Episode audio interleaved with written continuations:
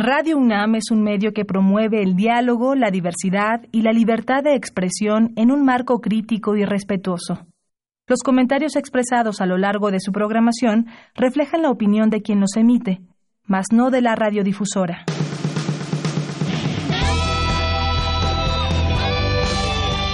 Prisma RU. Relatamos al mundo.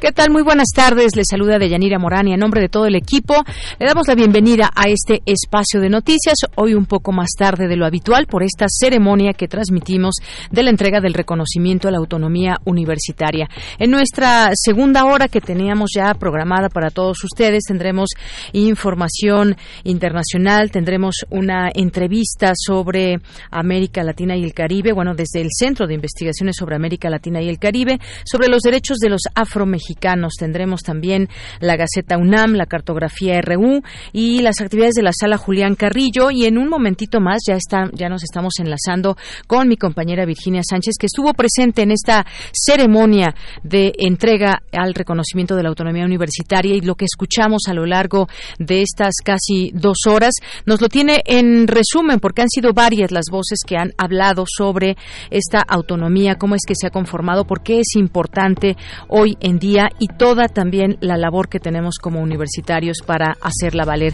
¿Qué tal, Vicky? Te saludo con mucho gusto. Muy buenas tardes. Bueno, se nos cortó la comunicación con mi compañera Virginia Sánchez.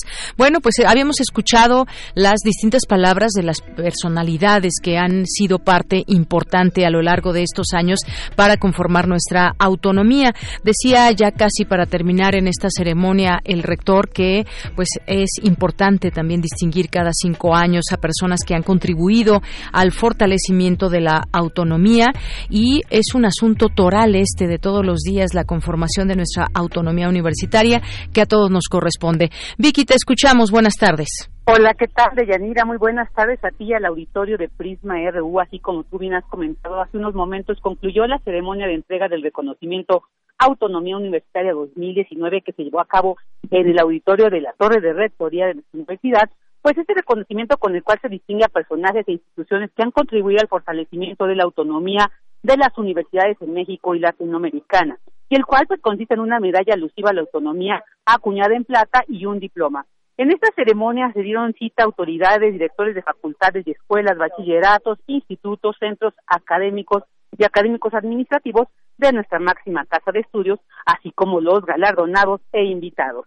Al iniciar la ceremonia, Leonardo Lomenido Vanega, secretario general de la UNAM y presidente del Consejo del Reconocimiento Autonomía Universitaria, habló sobre el origen de esta distinción. Escuchémoslo. El presidente Emilio Portes Gil promulgó la ley orgánica que concedió la autonomía a la Universidad Nacional de México, la cual se publicó el 22 de julio en el Diario Oficial de la Federación y entró en vigor el día 26 de ese mismo mes. Para conmemorar esta importante efeméride, que marcó un hito en la historia de nuestra universidad, se instituyó en 2014 el reconocimiento autonomía universitaria. Este reconocimiento tiene por objeto distinguir las contribuciones en favor de la Constitución, fortalecimiento y o desarrollo de la autonomía universitaria de personajes de la educación, la ciencia, la tecnología y la innovación, las humanidades, la cultura, las artes y la política que hayan hecho aportaciones al desarrollo institucional en un contexto autonómico público. También como parte de este acto se hizo entrega de la donación a la UNAM del archivo de Alejandro Gómez Arias, quien fue presidente de la Confederación Nacional de Estudiantes y presidente del Comité de Huelga de 1929, movimiento que luchó precisamente por la autonomía universitaria. Este archivo que consta de cuatro cajas de cartón, pues fue entregado por Enrique García Formenti, heredero de Gómez Arias. Posteriormente se proyectó un video con la semblanza de cada uno de los siete distinguidos con este reconocimiento Autonomía 2019. Para finalizar el evento, el rector Enrique Grauer destacó que la autonomía universitaria nos da la libertad necesaria para acercarnos a la verdad, abrir los derroteros del futuro y propiciar el desarrollo de la sociedad. por lo que dijo la lucha de la autonomía es inconclusa y es un derecho que no está consumado. Y bueno, pues eh, hay que mencionar que también dijo que estos siete galardonados que ahorita también vamos a mencionar para que nos quede eh, pues conocer quiénes fueron. Ellos fueron conscientes, dijo, del valor de la universidad pública y asumieron los riesgos para obtener o proteger su autonomía. Así que bueno, entre los eh, digamos reconocidos de con este con esta con este reconocimiento de la autonomía universidad 2019 de manera póstuma se le dio a Fernando Solana Morales, Alfonso Caso Andrade y a Baltasar Dromundo Chorné. También fueron distinguidos el ex rector Pablo González Casanova, Sara Ladrón Guevara, rectora de la Universidad Veracruzana, y a las Universidades de Nacional de Córdoba, Argentina, y a la Universidad de la República de Uruguay. De Yanira, pues este es el reporte sobre esta ceremonia de entrega de la del reconocimiento de la autonomía universitaria 2019. Bien, pues muchísimas gracias Vicky por esta información. Gracias a ti, hasta luego. Hasta luego, muy buenas tardes. Y con esto llegamos a nuestra, concluimos en estos minutos que empezamos Prisma RU. Vamos a hacer un corte y regresamos a nuestra segunda hora. No se vayan. Prisma RU. Relatamos al mundo.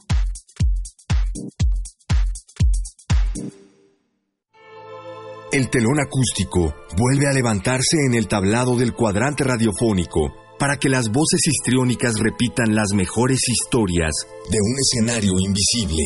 Radio UNAM te invita a reescuchar los mejores radioteatros de su fonoteca en el programa Aventuras Soníricas, dirigidas por Eduardo Ruiz Aviñón, con textos de Elena Garro, Carlos Olmos, Vicente Quirarte, Roberto Coria, Frederick Durrenmatt, Edgar Allan Poe, Mary Shelley, William Polidori, H.P. Lovecraft, Bram Stoker, Samuel Beckett, Jack London, Herman Melville, entre otros. Todos los sábados a las 20 horas por el 96.1 de FM, Radio UNAM, Experiencia Sonora. Habla Claudia Ruiz Macié.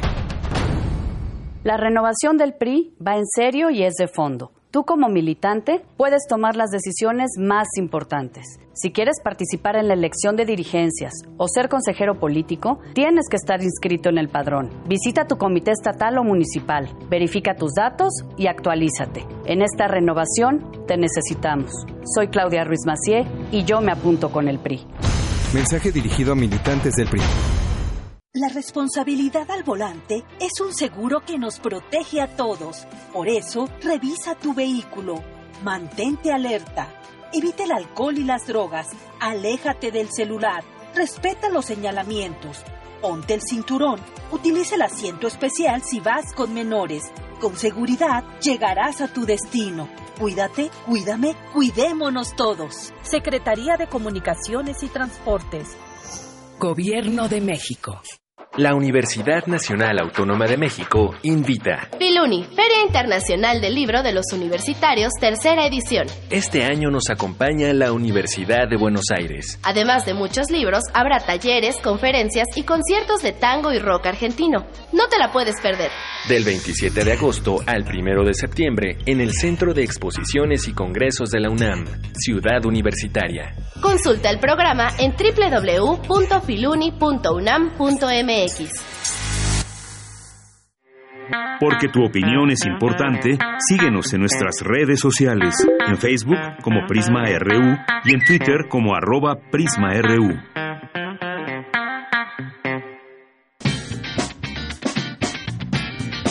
Mañana en la UNAM, ¿qué hacer y a dónde ir?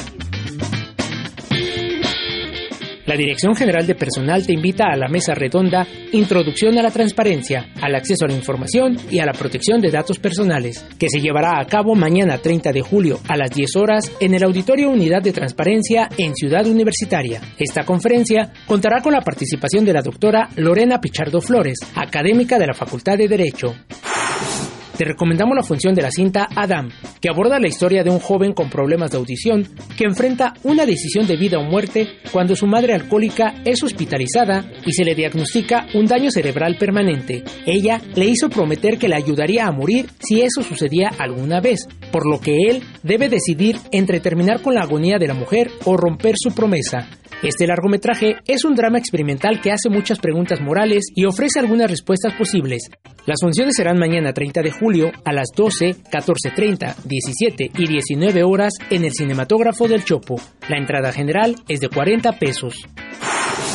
La Filmoteca de la UNAM y la Asociación de Cine La Matatena te invitan a disfrutar de la 24 edición del Festival Internacional de Cine para Niños y No Tan Niños que se llevará a cabo del 6 al 11 de agosto en la Sala Julio Bracho del Centro Cultural Universitario. Consulta la cartelera en www.filmoteca.unam.mx. Para Prisma RU, Daniel Olivares.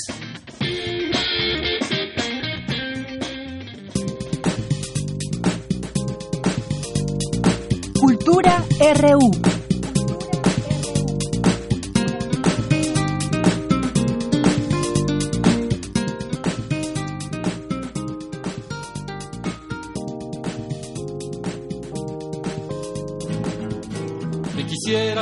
Panecillo con azúcar y canela muy caliente. Me quisiera arrancar hasta los dientes tan solo por tu amor. Me quisiera comer un panecillo con azúcar y canela muy caliente. Me quisiera arrancar hasta los dientes tan solo por tu amor. Bien, así empezamos hoy la sección de cultura con Tamara Quiroz, un poquito más tarde de lo normal. ¿Qué tal? ¿Cómo estás? Así es, Deyanira, un poquito más tarde, pero mira con qué ritmazo iniciamos esta segunda hora de Prisma RU, que sería más bien la primera. Deyanira, qué gusto saludarte, también saludar a todos aquellos que siguen eh, a- sintonizando esta frecuencia. Les cuento que este fin de semana hubo una intensa jornada musical en el concierto Cantares, Fiesta de Trova y Canción Urbana. El sábado, las islas de Ciudad Universitaria, el escenario principal principal se convirtió en un espacio para la reflexión y la inspiración a través de la música. El cantante brasileño Caetano Veloso, los trovadores mexicanos Leticia Servín, Oscar Chávez, a quien escuchábamos al iniciar, y Fernando Delgadillo, así como los chilenos Isabel y Tita Parra e Inti Ilimani, compartieron escenario a lo largo de una jornada que inició al mediodía y concluyó hacia las 17.30 horas. Leticia Servín fue la encargada de abrir el concierto al que asistieron alrededor de 20.000 20.000 personas. Leticia es una gran representante de la canción urbana y bueno, actualmente presenta su disco más reciente, La Fiera Borrasca, un material donde ha musicalizado los poemas de Sor Juana Inés de la Cruz. Por su parte, el músico brasileño Caetano Veloso fue recibido con una ovación de todos los asistentes. Había jóvenes que llevaban pancartas, también se, eh, se veían banderas de Brasil, las señoras gritaban y expresaban su gusto por el cantautor, quien, además de deleitarnos con su voz, bailó. Veloso movió su cuerpo con cadencia y entre las canciones que interpretó se encuentra Bésame mucho y dijo que la cantaba con la finalidad de hacer un homenaje a nuestro país. Vamos a escuchar un fragmento de esta canción con Caetano Veloso. Bésame, bésame mucho, como si fuera esta noche la última vez.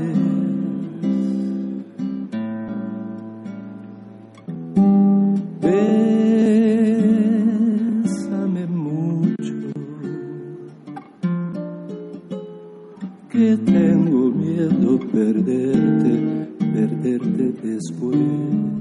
Deyanira, no me dejarás mentir, qué gran voz la de Caetano Veloso. Hermosa voz y hermosa canción, por supuesto. Sin duda. Oye, y bueno, por primera vez eh, Caetano Veloso pisó Ciudad Universitaria y estuvo acompañado de sus hijos y además estrenó su tour ofertorio. Y bueno, el que también estuvo en la explanada de Rectoría fue Fernando Delgadillo, uno de los trovadores favoritos de muchas generaciones.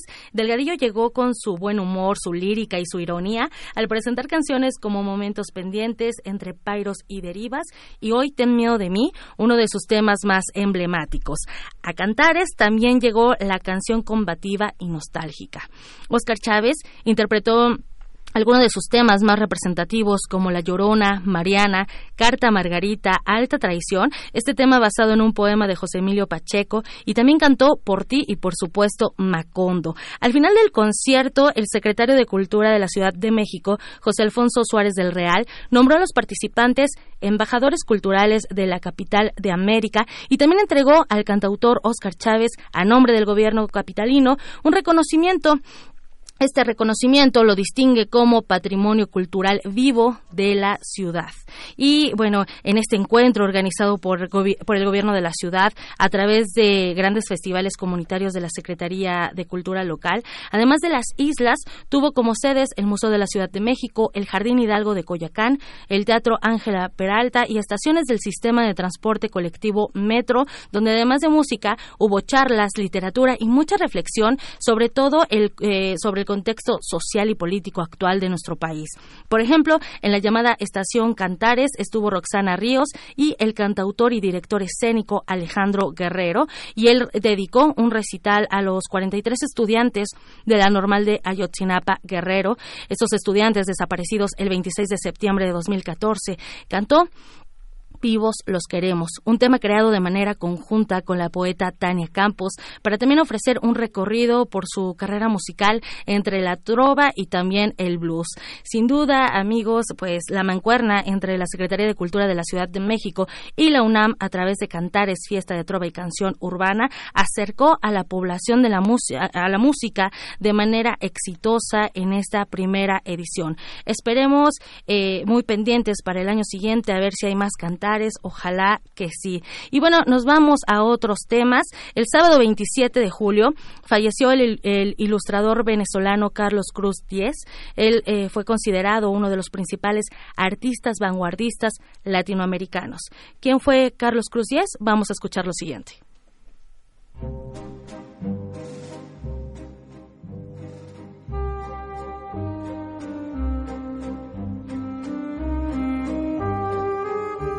Nacido en Caracas el 17 de agosto de 1923, Carlos Cruz Diez es conocido como uno de los protagonistas más relevantes del arte óptico y cinético, corriente artística que reivindica la toma de conciencia de la inestabilidad de lo real. El discurso del artista franco-venezolano gravita alrededor del fenómeno cromático concebido como una realidad autónoma que evoluciona en el espacio y en el tiempo, sin ayuda de la forma ni del soporte, en un presente continuo. En Venezuela, su obra se distingue por tener un equilibrio con arquitectura y el urbanismo que se desarrolló a partir de la década de los 70, en la que la capital pasó de ser una ciudad rural a una ciudad casi cosmopolita.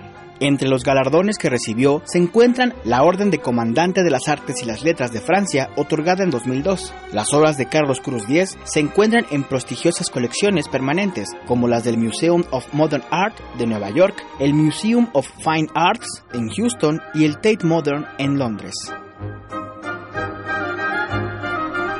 Carlos eh, Cruz Díez tenía 95 años y el sábado, tanto en su página web oficial como en las redes sociales eh, de su fundación y su atelier, se informó de su muerte. Y bueno, una pérdida muy lamentable de Yanira. Y por hoy me despido. Les deseo que tengan un excelente inicio de semana. Hasta aquí la información. Muchísimas gracias, Tamara. Y continuamos. Vamos ahora con la información internacional.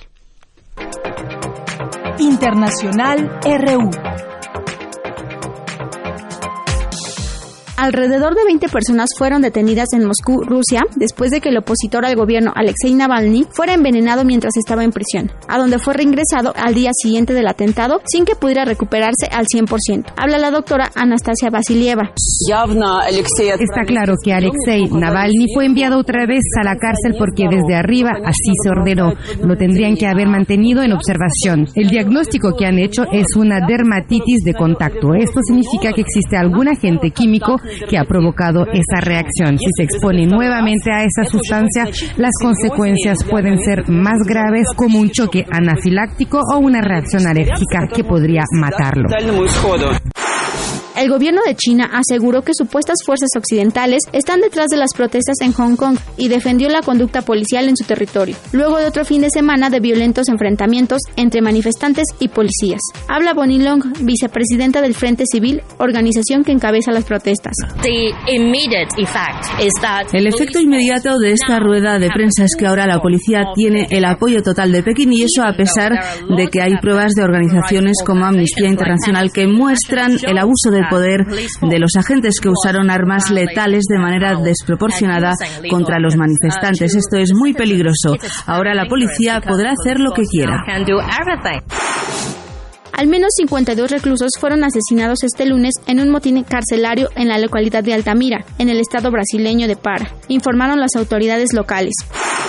El ministro de Relaciones Exteriores de Cuba, Bruno Rodríguez, llamó este lunes a la comunidad internacional a impedir que el gobierno de Estados Unidos continúe arreciando acciones coercitivas contra la integridad de la isla y su pueblo. Seis personas murieron y 40 resultaron heridas la madrugada de este lunes al volcar un autobús de dos pisos del transporte interurbano que se dirigía al sur de Chile, informaron autoridades locales. El presidente de Venezuela, Nicolás Maduro, durante su discurso de cierre del Foro Sao Paulo, recalcó que el país sudamericano es centro de un plan de ataque imperialista. En muchas décadas o siglos contra un proceso político. Venezuela es el centro de una guerra de carácter no convencional. Y en el marco de la guerra de carácter no convencional, Venezuela es víctima de una campaña mediática brutal que recorre todo el continente, que recorre todos los medios de comunicación, las redes sociales y que impacta la conciencia de los pueblos, de los partidos, de los líderes. No es nuevo esta campaña. Con audios de Radio Francia y Telesur, las breves internacionales con Natalia Pascual.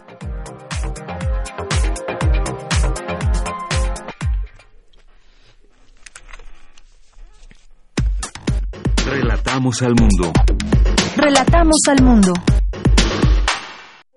Queremos escuchar tu voz. Nuestro teléfono en cabina es 55 36 43 39. Continuamos y queremos tocar este tema con todos ustedes que tiene que ver con el reconocimiento de los derechos de pueblos y comunidades afromexicanas. Nos hemos puesto a pensar dónde viven todas estas comunidades, desde cuándo convivimos con ellas y que son parte de nuestra de nuestro entorno y que son parte de nosotros los mexicanos. Bueno, platiquemos sobre este tema con el doctor Jesús Serna del Centro de Investigaciones sobre América Latina y el Caribe, que nos va a platicar sobre ese tema. Doctor, muy buenas tardes. Muy buenas tardes, gracias por la invitación. Gracias a usted por aceptar esta llamada y platicar de este tema del que no se suele hablar mucho, pero que sin duda es importante conocer, porque es importante reconocer estos derechos porque además fueron pues artífices de la creación, la consolidación también de nuestro Estado mexicano y es algo que llegó hasta nuestros legisladores y que hoy sin duda es un reconocimiento a todos sus derechos. Platíquenos por favor eh, todo ese contexto en torno a las comunidades afromexicanas. Sí, mire, quizá para tener un antecedente de del por qué se llega a, a esta a este reconocimiento jurídico que ya se ha logrado eh, y que ahora se se tiene pensado pues el siguiente paso que sería eh, el crear ya una ley eh, reglamentaria, ¿verdad? En donde se especifique de manera mucho más concreta cómo se va a llevar a cabo lo que ya está instituido, lo que está pues en la institución, en la Constitución, eh, había que mm, considerar importante eh, lo que fue Durban, en donde se instó a los estados a que facilitaran la participación de los afrodescendientes en todos los aspectos, ¿no? En las cuestiones políticas, económicas, sociales y culturales de la sociedad y en el adelanto y el desarrollo económico de sus países ya que promueven eh, que promuevan el conocimiento y el respeto de su patrimonio y su cultura, porque esto estaba absolutamente invisibilizado, ¿no? Entonces también se pidió a los estados que apoyadas, apoyados en la cooperación internacional consideraran favorablemente la posibilidad de concentrar nuevas inversiones en sistemas de atención sanitaria, educación, salud pública, electricidad, agua potable y control del medio ambiente, así como en otras medidas de acción afirmativa o positiva en las comunidades integradas principalmente por afrodescendientes. Entonces, este es el antecedente importante y a eso responde el hecho de que las movilizaciones que los propios pueblos afromexicanos han venido realizando, pues lograran impactar ya en, eh, en, en, este en las cámaras y entonces se llegara pues a este reconocimiento jurídico. Primero eh, en las constituciones locales eh, y ahora en la constitución federal. Entonces, pues ya eh, se tiene este logro y ahora pues es importante que pues se lleven a cabo acciones pues para mostrar por un lado a la sociedad mexicana y sus instituciones que las personas afrodescendientes son parte de nuestra nación y que habitan el territorio nacional desde antes del establecimiento del Estado mexicano como país libre e independiente hasta la actualidad. ¿No? y que ese grupo ha participado desde entonces en el proceso de formación de México y que ha contribuido a su desarrollo económico, social, político y cultural, así como para reconocer que desde entonces han experimentado difíciles condiciones de vida y situaciones de discriminación, exclusión, desigualdad, marginación y pobreza. Entonces se logra que jurídicamente se le reconozca, pero ahora hay que hacer esta serie de acciones. Es necesario continuar, digamos, en el curso de que esta visibilización se dé, sobre todo a través de los medios. Por eso a mí me parece muy importante que, eh, pues, el hecho de que yo pueda eh, decir en, en, este medio de comunicación estos aspectos, pues que eh, se difunda, se conozca. Esto es algo que ahora se tiene que continuar. O sea, no quedarse simplemente con que ya se logró el reconocimiento jurídico, con eso es suficiente. No. Claro. Si no hay eh, una difusión que permita visibilizar toda esta problemática que está ahí, por un lado, y por otro lado, para que se tomen medidas a través de las políticas públicas. Ya no hay, digamos, ningún pretexto para que no se pongan en práctica estas políticas públicas en la medida en que ya jurídicamente está dentro de la Constitución el reconocimiento. Así es. Y bueno, eh, hay que ponerlo eso también en perspectiva, en números. Según la encuesta intercensal del INEGI de 2015, hay un millón trescientos ochenta mil ochocientos cincuenta y tres personas que se consideran afrodescendientes, que representan el 1.2% de la población nacional. 705 mil son mujeres, 677 mil son hombres. Y yo le preguntaría, ¿dónde están asentadas estas comunidades principalmente, doctor? Bueno, primero había que decir que la metodología se ha ido mejorando y que ahora, eh, esa fue un intercensal, pero el INEGI va a, introducir la pregunta para el, para el año siguiente, para el próximo año, y entonces seguramente el número mejor eh, aumentará. Eso primero hay que decirlo. Ahora, ¿dónde están ubicados? Principalmente, desde luego, en Veracruz y en, en, la costa chica de Guerrero de Oaxaca. Bueno, el, el más peso número está ubicado en la costa chica de Guerrero de Oaxaca y luego después seguiría el Sotavento en Veracruz, que también es una región altamente poblada.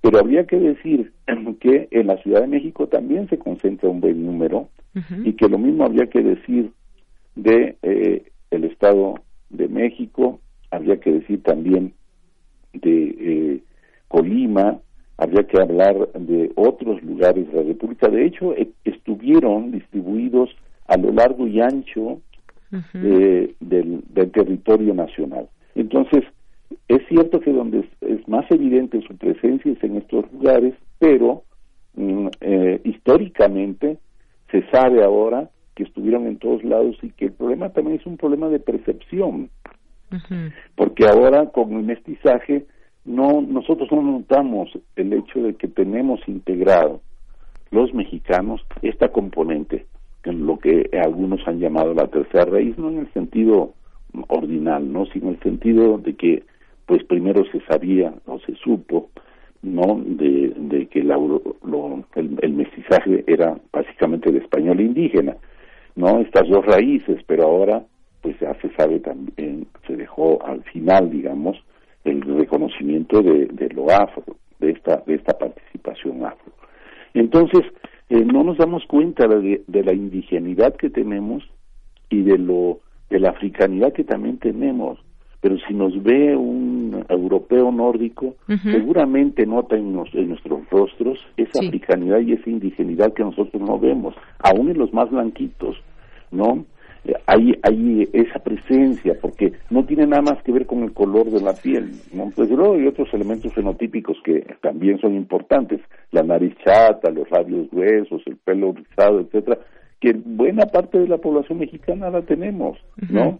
Pero que ya no lo notamos como una africanidad, como algo que se incluye. Pero además está la expresión cultural en nuestra música, en nuestra forma de ser, en nuestra forma de hablar, en nuestra gastronomía, etcétera la influencia está mm, ahí presente y es mucho más fuerte de lo que pensamos.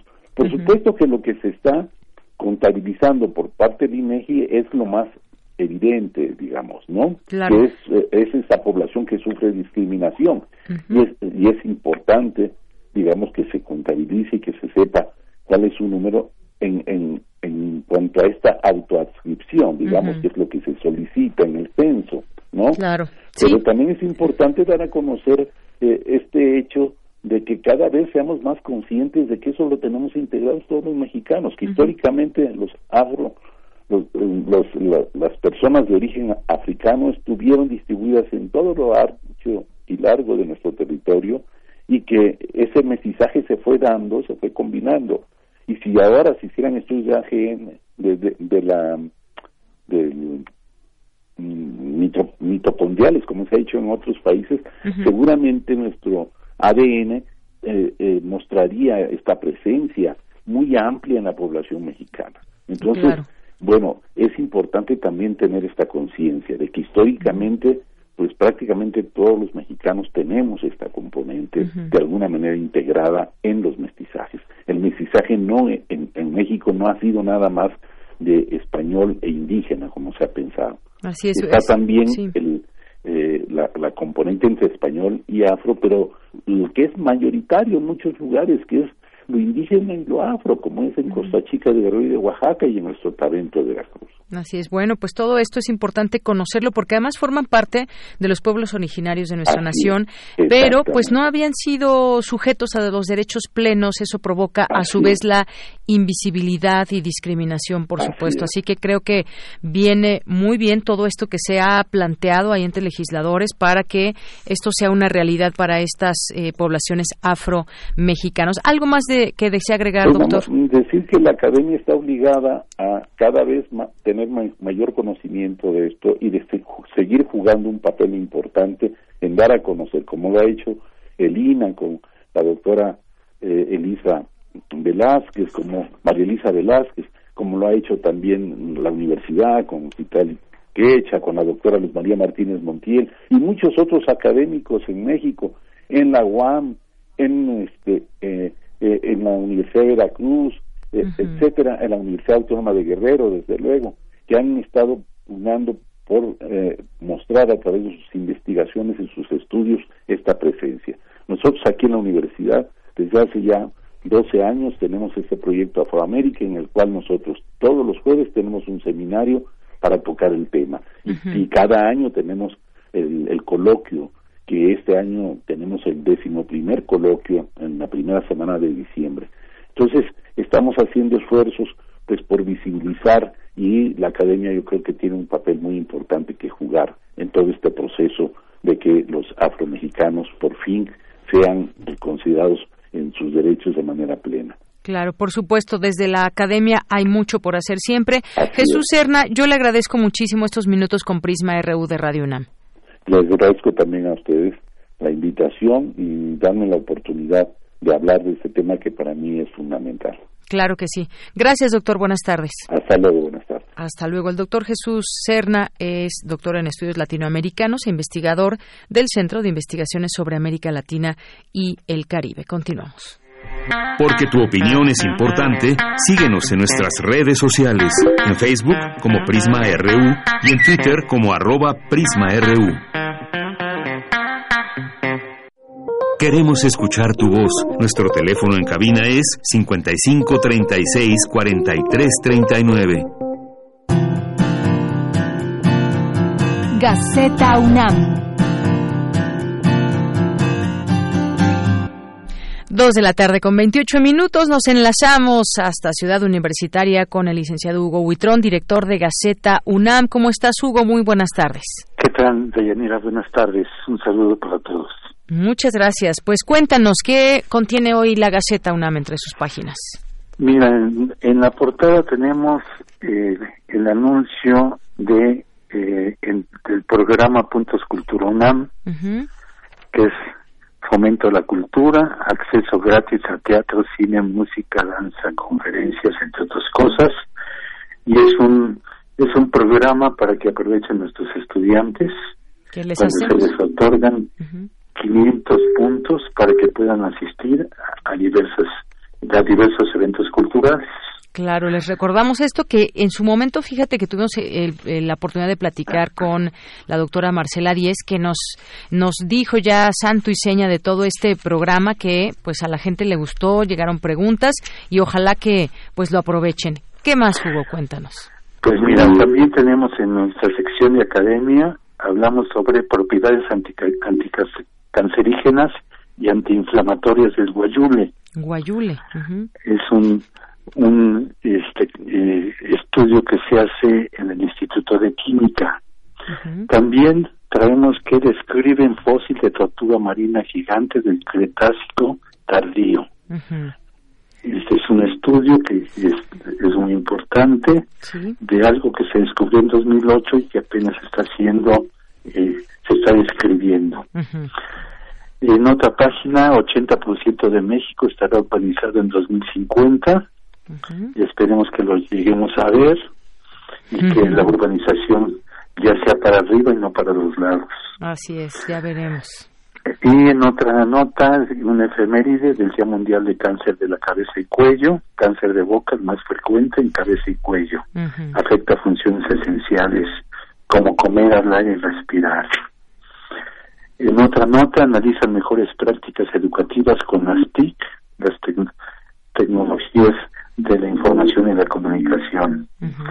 Y una nota este donde que la Inés León atiende a niños con parálisis cerebral. En la sección, ah, una nota importante que hay que tenerlo en cuenta, la amistad en redes sociales, concepto trivial y efímero. Hay que tener mucho cuidado con, con quien hacemos contacto a través de las redes sociales. Claro, porque más allá muchas veces, muchas veces sí se tiene a los amigos, pero muchas veces se tiene eh, contacto con gente que no conocemos de manera personal, que no conocemos y que eh, en realidad y que pues se basa en una en una amistad de red social solamente. Efectivamente. Y bueno, la fiesta de, la trova que tuvimos este el sábado y la canción urbana que tuvimos el sábado, este y el triunfo de los Pumas. 2-0 contra Necaxa, qué bien. 2-0 contra Necaxa, dos, dos juegos ganados, que es el inicio de la de temporada. eh, traemos también nuestro suplemento, el número 15, sobre la, la, autonomía de la universidad. Y como todos los lunes, nuestra agenda que contiene las actividades académicas, culturales y deportivas. Así es, tenemos muchas actividades en nuestra universidad y aquí veo pues próximamente también seminarios, coloquios. Tomen nota y vayan haciendo su agenda universitaria. Eh, sí, por favor. Y bueno, todo esto, recuerden que también lo traemos en, en la receta digital. Sí. Que aparte de lo que, que, tiene eh, de la impresa, sube muchas otras notas de interés para la comunidad y para la población en general. Así es. Bueno, pues esto es lo que contiene hoy la Gaceta. No duden en consultarla y pues hacer todas sus, sus invitaciones, agendas y programar sobre todo también su vida universitaria. Pues Hugo Huitrón, muchísimas gracias por estar con nosotros. Reñadina a ustedes, un saludo para todos y no se olviden, sean felices. Claro que sí, Hugo. Hasta luego. Hasta luego. Relatamos al mundo. Relatamos al mundo. Porque tu opinión es importante, síguenos en nuestras redes sociales, en Facebook como Prisma RU y en Twitter como arroba PrismaRU. Dos de la tarde con 33 minutos. Bueno, entre los temas nacionales, muy rápidamente, antes de que Otto Cázares ya esté con su cartografía RU, pues en algunas notas, lo del fin de semana, acusan represión de Enrique Alfaro durante protesta en Jalisco. El gobernador de Jalisco fue señalado por reprimir a los manifestantes que el pasado viernes protestaron contra el aumento a las tarifas del transporte público y se ha hecho una, pues, una gran polémica al respecto de este tema. Fue ¿Fue correcta la manera en que se trató a los jóvenes? Por supuesto que hay mucha, mucha crítica al respecto, a juzgar de lo que se vio en videos. A través de redes sociales se difundieron diversas fotografías en las que se muestra a un grupo de jóvenes manifestándose contra el alza al aumento tarifario. Posteriormente, elementos de seguridad y de tránsito los sujetan para someterlos y, en un caso, tirar a un joven al suelo para detenerlo. Tras la viralización de las imágenes, jaliscienses organizaron una marcha para, para el sábado pasado eh, contra las medidas que describieron como represoras y por las que responsabilizaron al gobernador con el hashtag en Twitter Alfaro Represor. Fue una de las cosas que llamó durante el fin de semana la atención. Y bueno, retomando también este tema del Coneval. El Coneval seguirá, pero ahora con un plan de austeridad, dice el presidente Andrés Manuel López Obrador, y rechazó que su gobierno pretenda desaparecer al Consejo Nacional de Evaluación de la Política de Desarrollo Social, pero ahora se mantendrá con un plan de austeridad. Esto durante su conferencia de prensa matutina, ahí en Palacio Nacional, dijo el presidente que se malinterpretó cuando dijo que el INEGI podría realizar las mediciones sobre la pobreza que también hace el Coneval. Y que aquí, por supuesto, hemos dado seguimiento a ese tema importante. Ya entrevistamos al director eh, que encabeza este consejo, el Coneval, para conocer de cerca cómo son esas, esos trabajos que se hacen y la importancia de los mismos. Bueno, pues parte de la información que hoy quisimos destacar en breve, información nacional. Y ahora sí, ya nos vamos a la cartografía con Otto Cázares. Tu opinión es muy importante. Escríbenos al correo electrónico prisma.radiounam@gmail.com.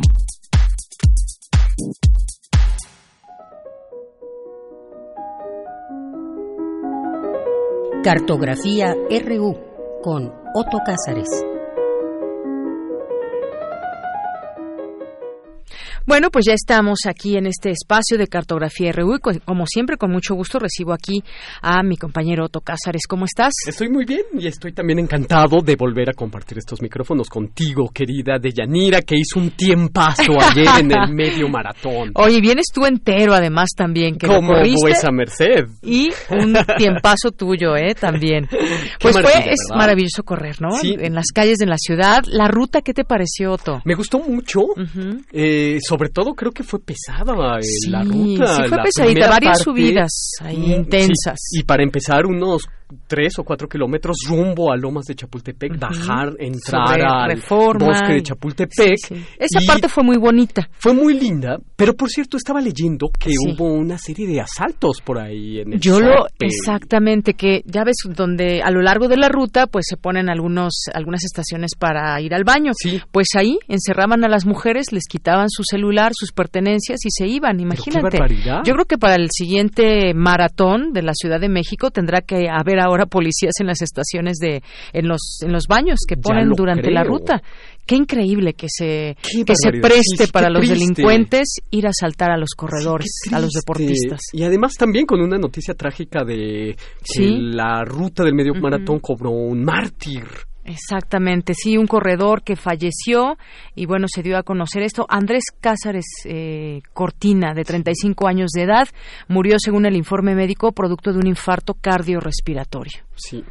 Pues muy joven, eh, iba, me parece, en el kilómetro, el kilómetro 11, iba Sí. justamente a la mitad del medio maratón. que atribuírselo, quién sabe, probablemente una falta de entrenamiento, qué sé yo. Es sin duda correr es un deporte de riesgo y es un deporte extremo. Y es un deporte de sabernos, saber escuchar a nuestro cuerpo y las señales Así que nos da. lo que yo pienso es que también alguien que tenga un síntoma es porque lo venía sintiendo tres o cuatro kilómetros antes de que esto ocurriera. Entonces, es. probablemente desoyó los síntomas, eh, las alarmas de su cuerpo y no y se es que uno se emociona viendo a tanto corredor Sí, y quiere correr más rápido y, y generar y, y el estímulo de los nuestro demás propio corredores, de los demás competidores es demasiado.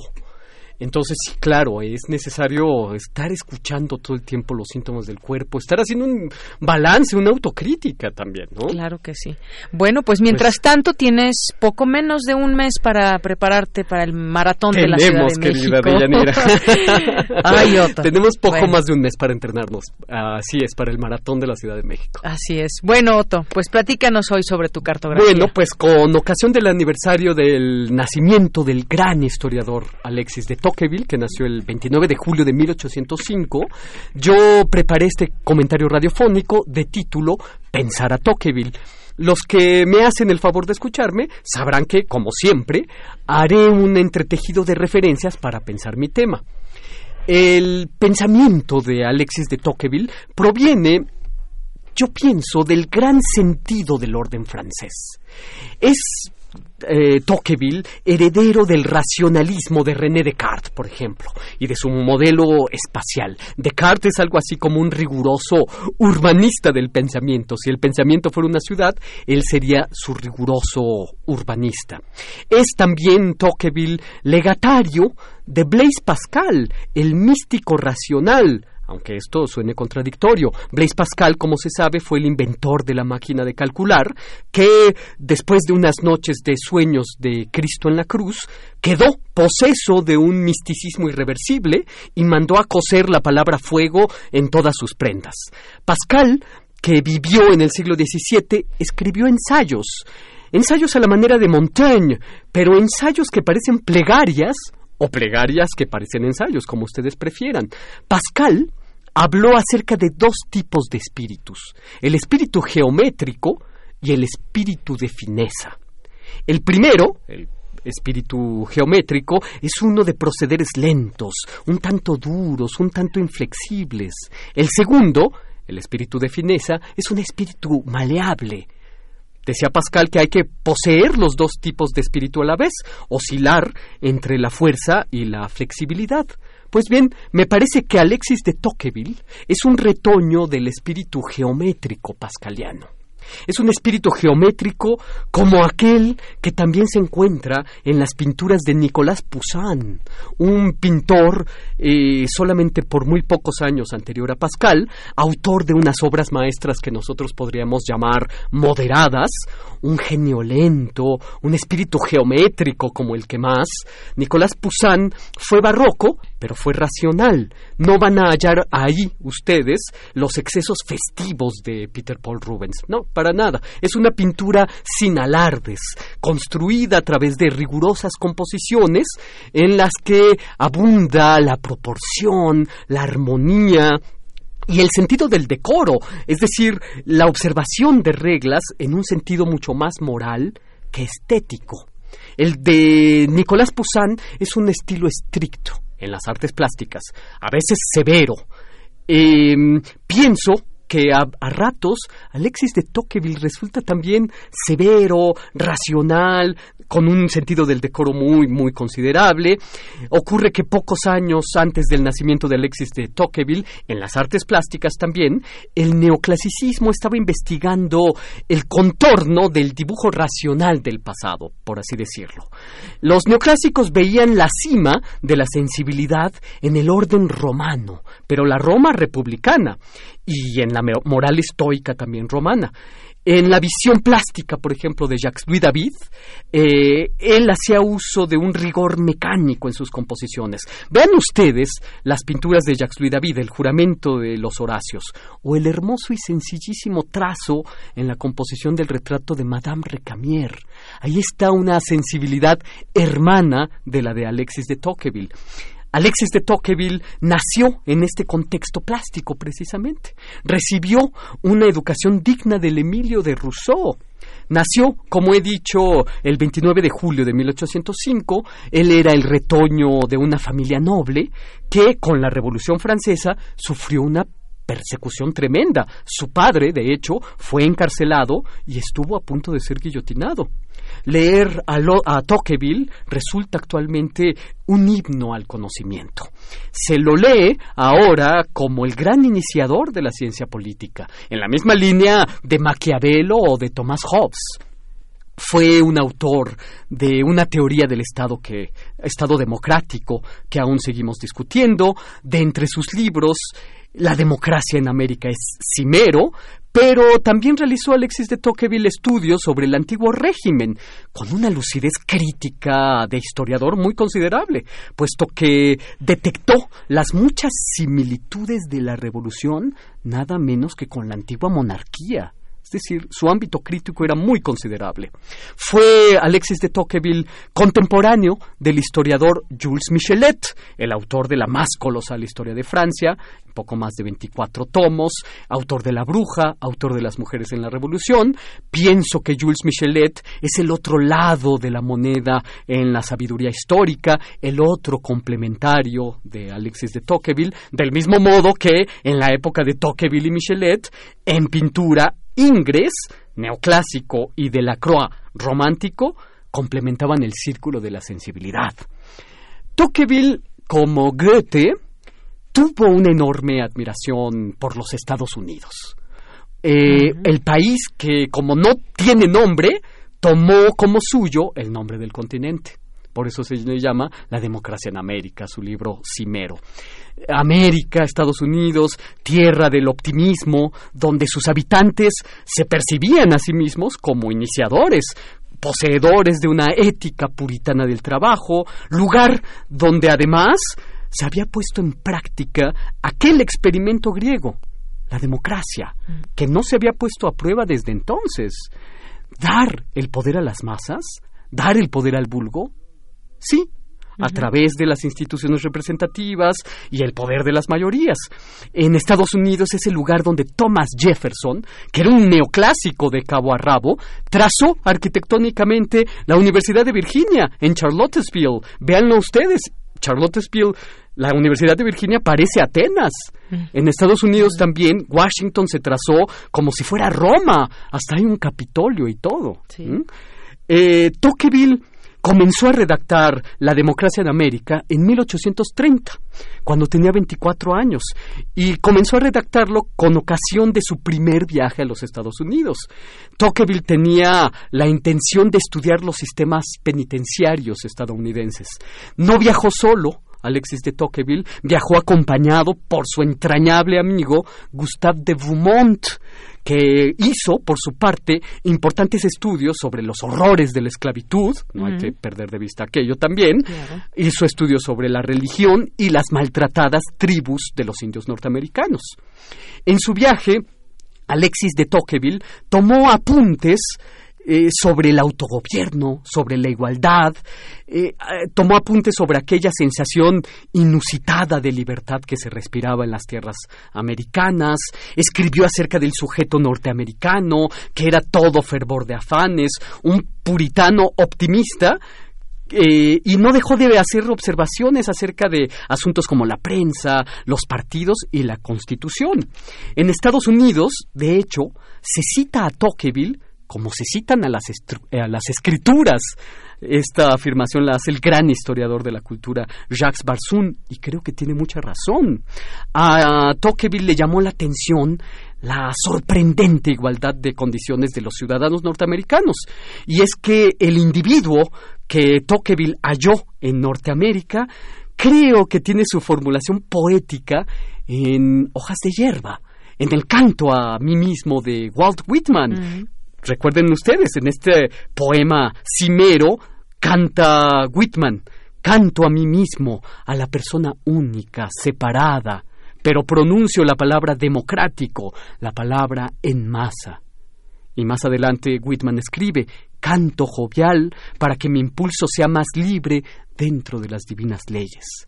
Esos son los fundadores de Norteamérica, o esa es su mejor formulación poética, la que encontramos en Walden de Henry David Thoreau o la que encontramos en los versos de Whitman precisamente. La democracia en América de Alexis de Tocqueville comienza señalando la increíble geometría de las demarcaciones políticas de Norteamérica. Dice Tocqueville, la América del Norte presenta en su configuración exterior una especie de ordenación metódica, un arreglo tácito, majestuoso. Y tiene mucha razón en esta observación. Si ven ustedes un mapa de América y ven precisamente la demarcación política de Estados Unidos a diferencia de la demarcación mexicana, ahí podemos entender una diferencia fundamental ideológica entre la América del Norte y nuestra altiplanicie. Así es. Señaló también Alexis de Tocqueville en este libro que la prosperidad estadounidense se debía principalmente a la superioridad de sus mujeres. Así lo señala. Si los lectores de nuestro tiempo eh, encuentran democracia en América árido y demasiado geométrico, como decíamos, este espíritu geométrico que caracteriza a muchos pensadores franceses, en cambio, creo que sirve de contrapunto, como espíritu de fineza, su hermosísimo libro 15 días en las soledades americanas, que fue su cuaderno de notas de estos viajes que hizo por Norteamérica. Ahí el espíritu de amistad lo llevó a emprender una expedición al oeste de Estados Unidos, al salvaje oeste precisamente, todo esto en compañía de su amigo Gustave de Beaumont, y lo hizo impulsado por el deseo de comprender, que es, desde mi punto de vista, el rasgo característico de un historiador lo hizo con una mirada empática. Los dos, Gustave de Beaumont y Alexis de Tocqueville, fueron atraídos por América para recorrer los límites extremos de la civilización europea. Visitaron tribus indias ocultas en los espesos bosques. Hubo en la época otras caminatas también de investigadores en Europa por ejemplo, la caminata que hicieron los hermanos Grimm, tomando apuntes al dictado de fábulas y de leyendas populares, los Grimm viajan hacia el interior de la psique humana, al tiempo en que Beaumont y Tocqueville lo hacían hacia el exterior de la civilización europea. Los dos pares de investigadores producen sabiduría. La sabiduría de Tocqueville nos sigue aguardando en sus libros. Es necesario, según mi punto de vista, adentrarnos a esa soledad lectora, espesa, por más de 15 días. Y que valga estas palabras como un homenaje a Alexis de Tocqueville en su cumpleaños. Y esto es lo que yo tengo que decir este lunes 29 de julio de 2019. Maravilloso, como siempre. Muchísimas gracias, Otto, por... Gracias eh, por su atención. Pues meternos a todas estas, eh, estas situaciones donde lo más importante de todo es reflexionar al respecto de cómo se van creando las cosas y qué es lo que tenemos ahora, por ejemplo, en un punto tan importante como es la democracia, ¿no? En efecto, claro. Y además uno de sus pensadores más lúcidos ¿eh?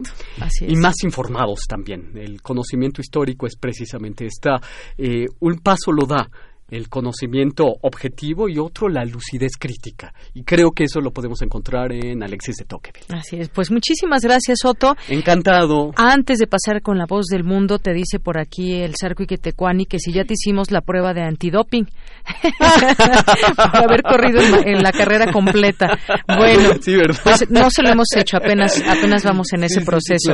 Recuerden que además hay una ventana en que se puede hacer ese antidoping, ¿no? Me parece que es de tres días. Exacto, todavía hay posibilidades.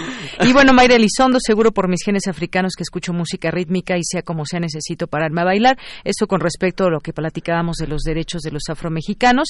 Dice qué más características tendría a partir de esa fabulosa herencia genética. Nos manda un abrazo y también felicidades por la participación del medio maratón. Y todas las personas que mm, nos han escrito, también muchísimas gracias. Nos preguntan que si se transmitirá la ceremonia de autonomía. Eh, sé que podrá escuchar en el podcast. Sí, seguramente voy a informar para darle la información correcta. Y bueno, pues gracias a todos. Vamos ahora a continuar con Montserrat Muñoz. La voz del mundo. Sala Julián Carrillo presenta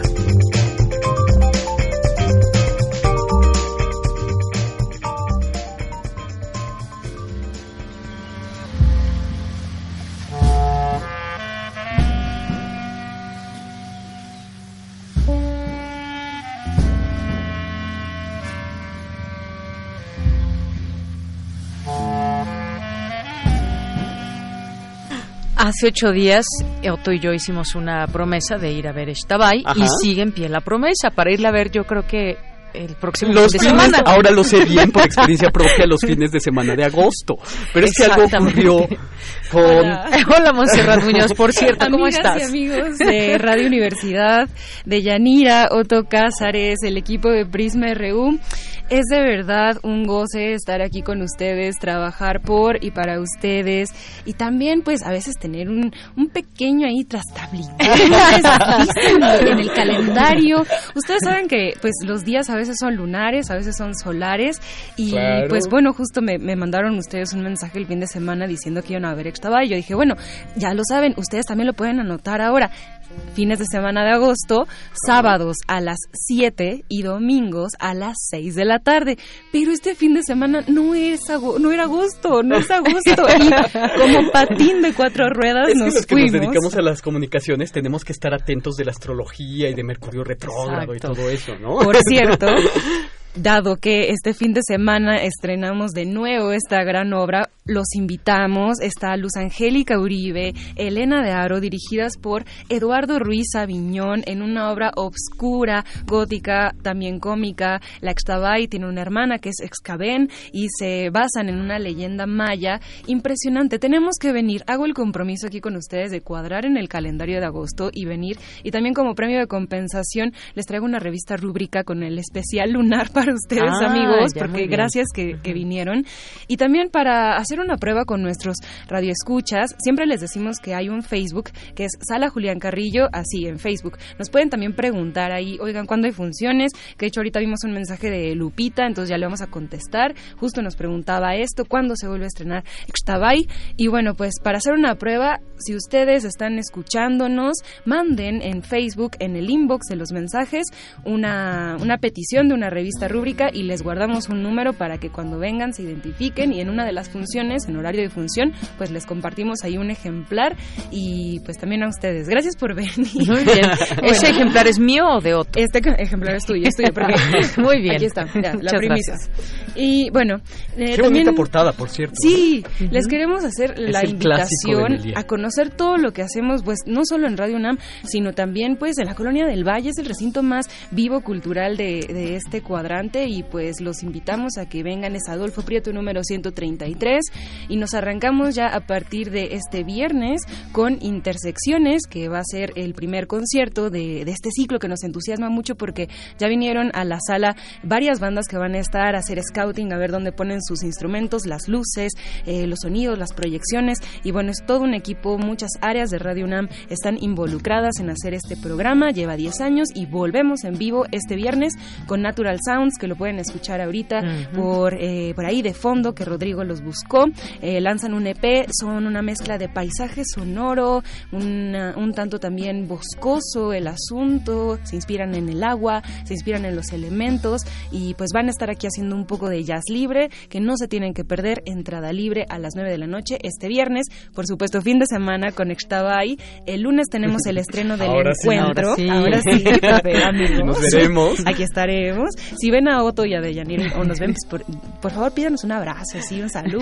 Claro, pero es que déjame decir algo muy rápido, es que para que los radioescuchas lo sepan, aquí a las puertas de Radio UNAM el sábado estábamos de Yanira Morán y yo esperando a que se estrenara Ixtabay y nos dimos cuenta de que fuimos los que entendimos mal el mensaje, este, muy Marshall, Oigan, pero lo entendimos muy mal. Saludaron a, a nuestros compañeros de vigilancia. De Ah, sí, claro, sí, Bueno, eso es cierto, para eso es preguntar. verdad. También ellos siempre les andan eh, comentando sobre la programación y les dicen y bueno, les explican algunos. Pueden ustedes pasar al lobby y tomar postales, tomar algunos materiales de otros centros culturales que también vienen y dejan aquí. Se enteran de teatro, que justo el lunes tenemos estreno, el próximo lunes de agosto, claro está. Tenemos estreno con El Encuentro, obra de, de Daniel García, y actúa Napoleón Glockner sobre la pérdida del padre. Ahí está, lunes, martes, bajo confianza, una obra de teatro cabaret sobre el narcotráfico en México de tono cómico. Miércoles, noticia redoble, el diablo está en los detalles.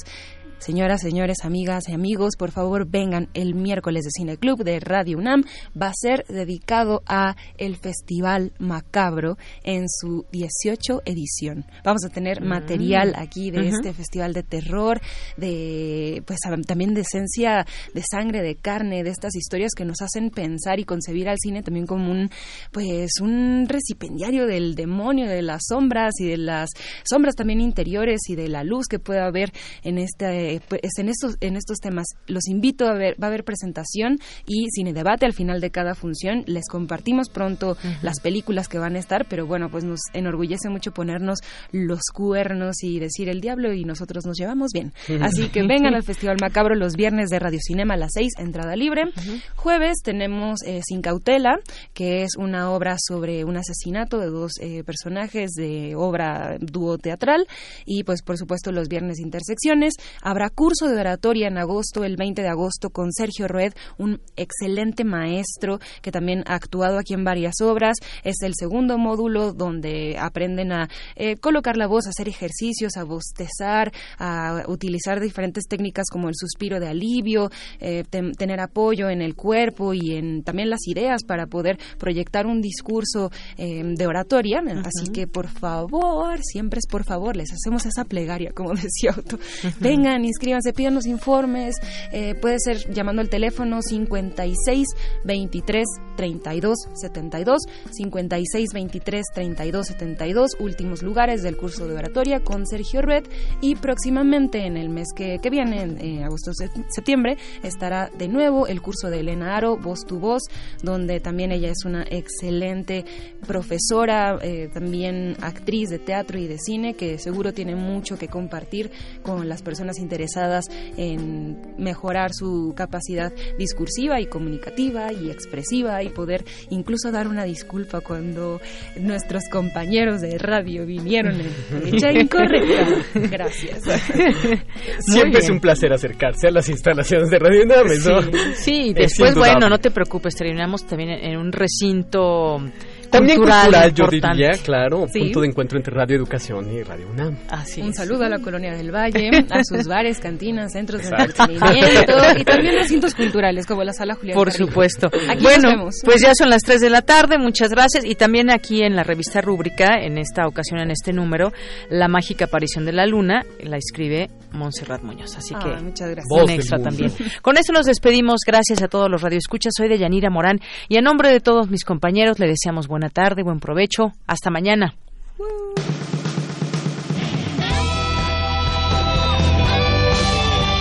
Prisma RU. Relatamos al mundo.